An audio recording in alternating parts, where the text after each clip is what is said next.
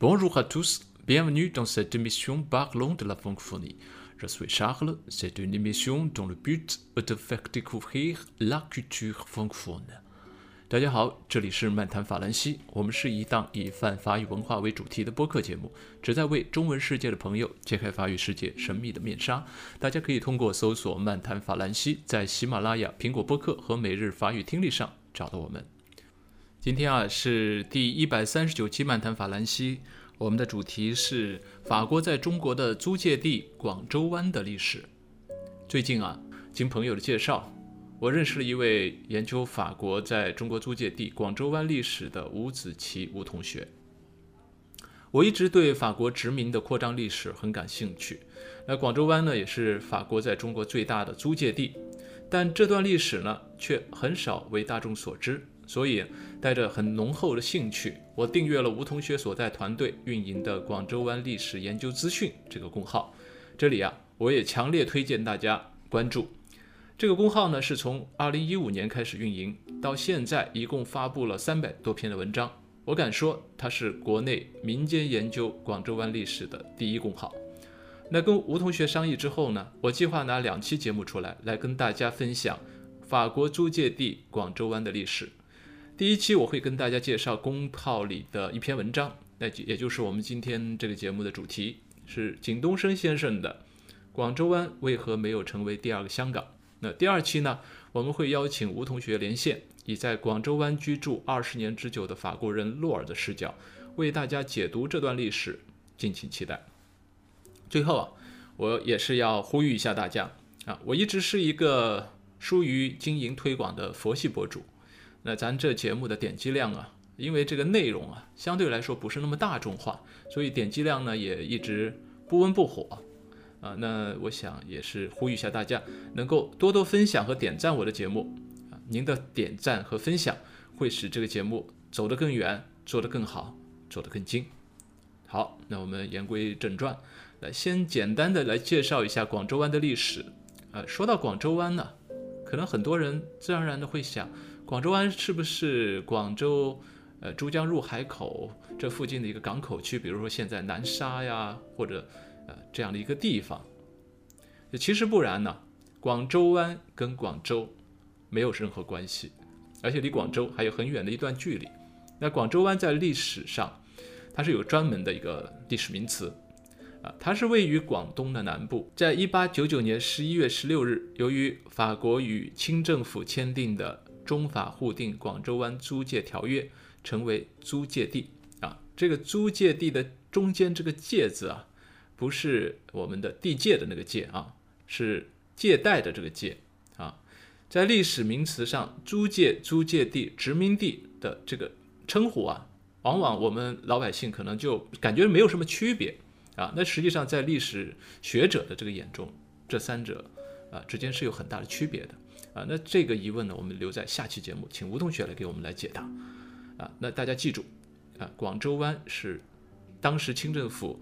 和法国签订了这个条约之后，是借给法国的啊，它是历史上法国在中国大陆最大的一个租租界地，总面积呢一千三百平方公里，比香港的新界略大。一九四三年被日本占领，并在一九四五年日本投降后啊，根据中华民国国民政府与法国临时政府签订的《中华民国国民政府与法国临时政府交接广州湾租界地的条约》。由法国归还给了中华民国的国民政府，随后以原广州湾租界地设立了湛江市，啊，所以大家记住啊，广州湾历史上的广州湾实际上就是现在的湛江所在地，啊，那广州湾租界地只相当于现今湛江市市辖区的范围，比市辖区略小。那在今天广东省的行政版图上，湛江市城区。位于雷州半岛的东北部，东临南海，西达北部湾的海域，背靠大陆的腹地，是粤西地区的政治、经济和文化中心。上个世纪五六十年代，国内曾有北有青岛，南有湛江之说，也有人说湛江是广东省仅次于省会广州的城市啊。那当然，这些说法都是呃那个时代的一个说法哈。那改革开放之后呢？湛江成为最早对外开放的沿海十四个港口城市之一。当人们回望这座城市的历史时，不少人为这里没有成为第二个香港而感到遗憾，甚至有更为过激的言论，认为当年中国不该收回，应继续让法国人治理，也许今天就会像香港那样繁荣了。类似的论调不一而足。那么，真实情况是否如此？带着这些疑问，景东升先生给我们他的解答。来先看一看客观因素。地理位置、占据面积和统治时间都对两地的发展产生了重要的影响。那首先看一下地理位置。那香港啊是位于珠江口的东侧，北隔深圳河与广东的深圳相接，西与澳门隔海相望，距离是六十一公里，南临中国海，北距广州一百三十公里，水路均可在短时间内抵达广州。一八三六年四月二十五日，有一名记者在《广东记录报》上发表评论说：“如果狮子啊，这里的狮子呢，就是指英国啊。如果狮子的脚爪伸向中国南方的某一部分，那就伸向香港吧，让狮子宣布，保证使其成为自由港。十年之内，它将成为好望角以东最重要的商业中心。以上足以说明啊，香港优越的地理位置，并较早成为。”英国殖民地的觊觎对象。那众所周知，广州也就是我所在的这个城市，广州自唐代起一直是对外贸易的中心。明末清初，广州的贸易虽一度为占据澳门的葡萄牙人垄断，但清康熙统一台湾以后，海禁取消，在广州、漳州、宁波等地设海关进行管理。但是广州口岸。最为繁荣，除其具有悠久的海外贸易历史之外呢，广州还是中国最靠近南洋的南方大港。珠江流域发达的水运系统，为口岸贸易和人口流动提供了便利。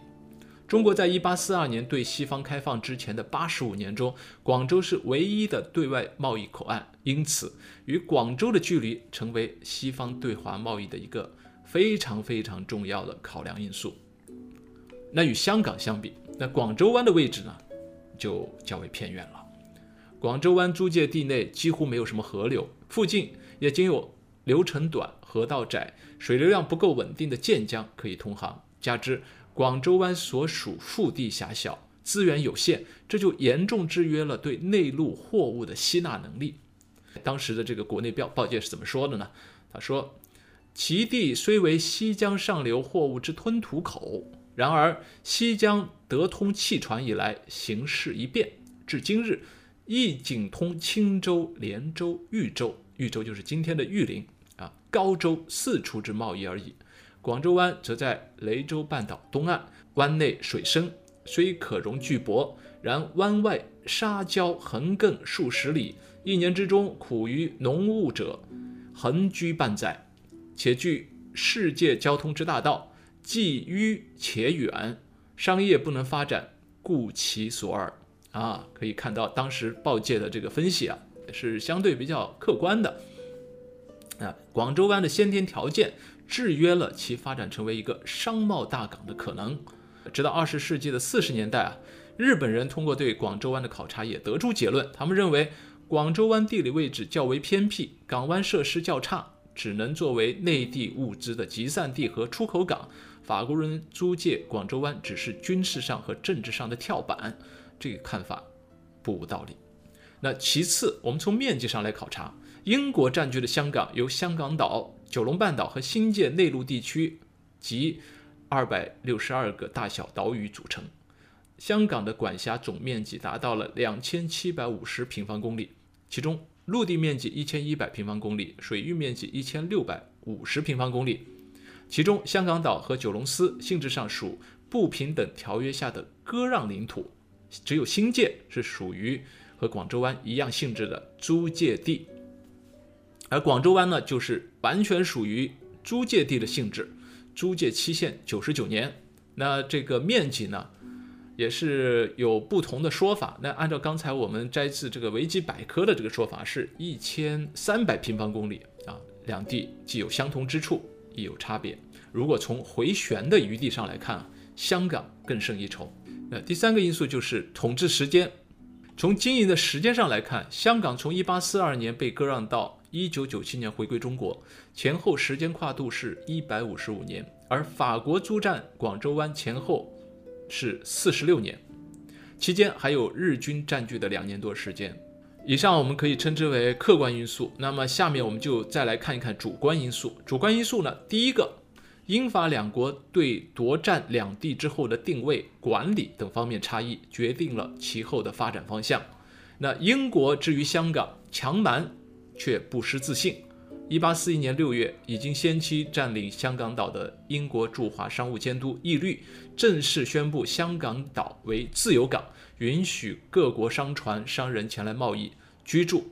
当月，港英当局首次以拍卖方式出让港岛北部滨海土地的使用权，共拍卖三十八幅及九英亩的土地。实力雄厚的怡和洋行、林赛洋行等纷纷来此城投，置地建屋，开启了香港的城市建设。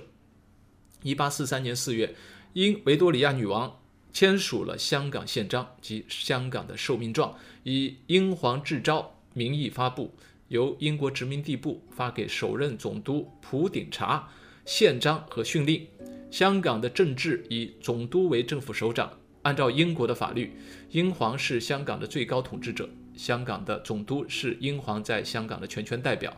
香港总督统揽香港的行政立法大权，兼任英驻港三军总司令。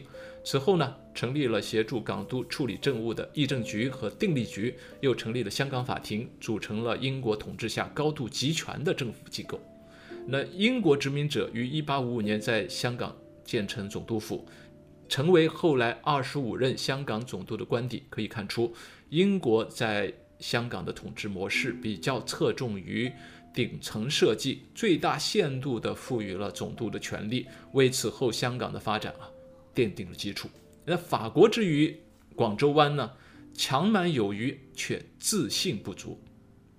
拿下广州湾之后啊，法国将其划归印度支那管辖。印度支那这段历史大家可以查查资料。那下一期里，我们也会请吴同学简单的介绍一下印度支那的情况。呃，在广州湾设行政总公使，行政总公使从印度支那政府内政部产生。集立法、司法、行政于一身，总公使代表印度支那总督管理广州湾，并直接向其汇报工作，执行总督的决定。广州湾行政总公使自觉在该区域采取行政及治安措施，并向总督汇报。这些权利啊，与港与港督的权利好像是有那么一点相近，但事实上低了一个级别。几乎所有的事项均需要向印度支那的总督汇报。或经总督的确认，由于级别很低，也就无法高效配置社会资源，因此广州湾的行政长官就如同走马灯一样，从一九零零年到一九四二年间就更换了三十三任，长者不过四年，短者数月，完全无法将各项措施落实到位。一九零三年，有位英国驻香港记者曾考察过广州湾，他把法占广州湾的动机归结为两个方面。第一个是追求经济利益，第二个是殖民地的战略构想。法国人希望能在距离其法属印度支那不太远的一个地方，寻找一个战略支撑点，以充当印度支那殖民区的前锋。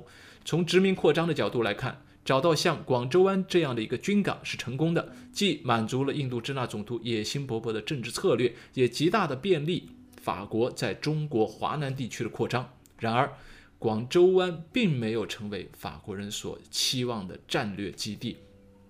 由于内部的分歧啊，法国人最终改变了其最初的打算，而是采取摸索前进的办法。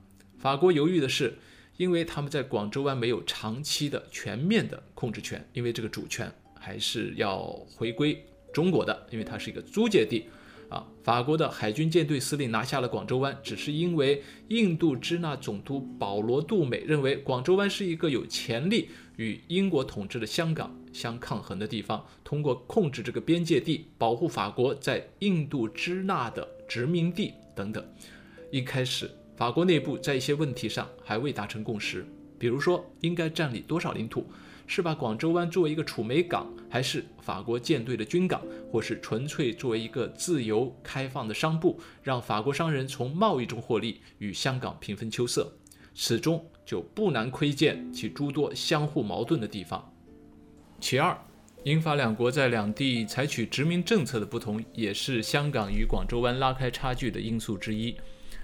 英国通过1688年的光荣革命，确立了君主立宪政体。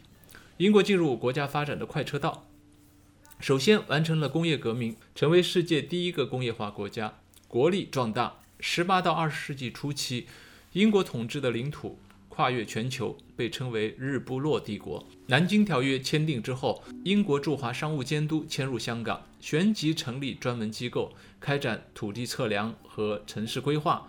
一方面保证军政用地和商业用地，同时也非常重视西方商人的住宅用地。填海筑路、兵营、码头相继建成，不仅为当地居民提供了较多的就业机会，还吸引了珠三角一带的劳动力前来。宣布为自由港之后，兴办转口贸易，这一政策很快收到实效。十九世纪五十年代，内地大批居民赴港创业，推动了香港经济的发展。同时，鸦片走私和苦力贸易也带动了航运、造船、货站、客店、饮食、金融等行业的发展。外国在华的主要商行也纷纷来港设立总部，以策划对中国其他各处的贸易业务。港英政府的税入迅速增长，至此，香港成为中国南方地区进出口货物的集散地，初步奠定了转口贸易港的基础。此后，轮船运输业、近代金融业在港相继兴起并蓬勃发展。借助中国开放的诸多通商口岸和国际交通、电讯事业发生巨大变革的有利条件，全力经营。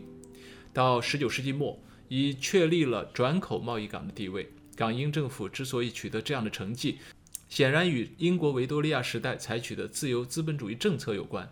在不少帝国人士看来，英帝国的生存和殖民地是紧紧相连的，没有殖民地，英帝国就失去了存在的根基。与英国不同，法国的海外殖民政策则走向问题的另一面。资料显示，殖民地的经济地位对法国并不像对英国那么突出。战前，法国向殖民地的投资约四十亿法郎，不足整个资本输出的百分之九。早期对外贸易中，殖民地与宗主国之间的贸易比重约占百分之十二。法国的资本更主要是面向俄国、土耳其和拉美等地区。这是由于一部分法国资本家往往对殖民地的经济效益信心不足，有怕担风险的习惯心理；另一方面，则担心宗主国遭到殖民地工业的竞争，因此法国政府也不愿在殖民地的经济开发上提供过多的资金。同时，法国殖民者在殖民地使用野蛮资本主义的剥削手段，以榨取高额利润，利用贸易公司掠夺占领地区的自然资源。一九零三年到一九一一年，这些海外的贸易公司无需任何投资的条件，获利率达百分之二十五到百分之三十八。直到一战前夕，才有少数金融资本集团渗入殖民地，并制定相应的工业投资计划，如印度支那的橡胶业、采煤业和北非的矿业等。基于上述原因，法国在广州湾推行了一种比较消极的殖民政策。抗日战争爆发后，历史给了广州湾发展的机遇。由于中国沿海港口相继沦陷，广州湾作为法国租界地的特殊地位，成为海外援华物资的重要通道。特别是太平洋战争爆发，香港被日军攻占，大批香港商人、广州商人因避难来到广州湾，带来了较多的资金，一时间呈现出繁荣的景象，进出口货物大幅度增加。但湾内行业差异较大。黄赌毒合法化，败坏了社会风气。广州湾当局只管收税，其他事务一概不予过问。由于特殊的战争环境，偏安一隅的广州湾很难吸引资本家进行长期投资。政权的动荡根本无法保证投资者的利益。因此，作者认为，此时广州湾的繁荣只是一个相对的概念，要么是相对于它的过去，要么是相对于遭受战火摧毁的其他地方。难民的增加能一定程度上刺激消费，但这种临时性的低标准的生存需求，其影响领域是有限的，多为生活必需品，如粮食、布匹、日用百货等。黄金时期的说法名不符实。一九四三年二月，侵华日军占领广州湾，此后广州湾更无建设和发展，直至抗战胜利，中国收回。国民政府收回广州湾后，改名为湛江，仍宣布其为开放口岸。同期开放的口岸还有北海、江门几个口岸，一起瓜分了广州口岸西南的大陆腹地，这就使广州湾原来的港口只能充当小港口的角色了。综上所述，广州湾注定无法成为第二个香港，各种原因极其复杂。除上述原因外，尚有英法两国人性格的原因。十八世纪，狄德罗主编的百科全书断言，每个民族都有它的民族性。法国的民族性是轻盈，既指体态又指性情，对己对人都不太认真；而英国人常常给人一种保守的印象。岛国特性给了英格兰人极大的自信，英格兰人很爱自己，很爱属于自己的一切。由于性格差异，他们的经营理念也就不同，政策自然产生分野。同时，我们也应看到，香港的繁荣除了经济外，也经过了一个多世纪的中西文化融合与文化积淀的过程。绝大部分港人除了粤语外，都能使用英文。这其中有殖民者强力推行的原因，也有港人因生存需要对西方文化一种不自觉的认同。再有一个不得不提及的原因，就是今天国人所见香港的繁荣，不乏有其对历史机遇的把握。二战中，香港损失重大，对外贸易几乎全部停顿，工业萎缩。但是战后数年间，香港便恢复了原来转口港的地位，这与英国在战后及时做出的政策调整有关。从工业化走向经济多元化，再到经济转型，香港成功的实现了跨越。相比而言，广州湾在战后已不再具备与香港竞争的条件。改为湛江后，新中国分三期建设湛江新港。一九五六年五月一日建成的新港开始使用，湛江借此成为广东重要的港口城。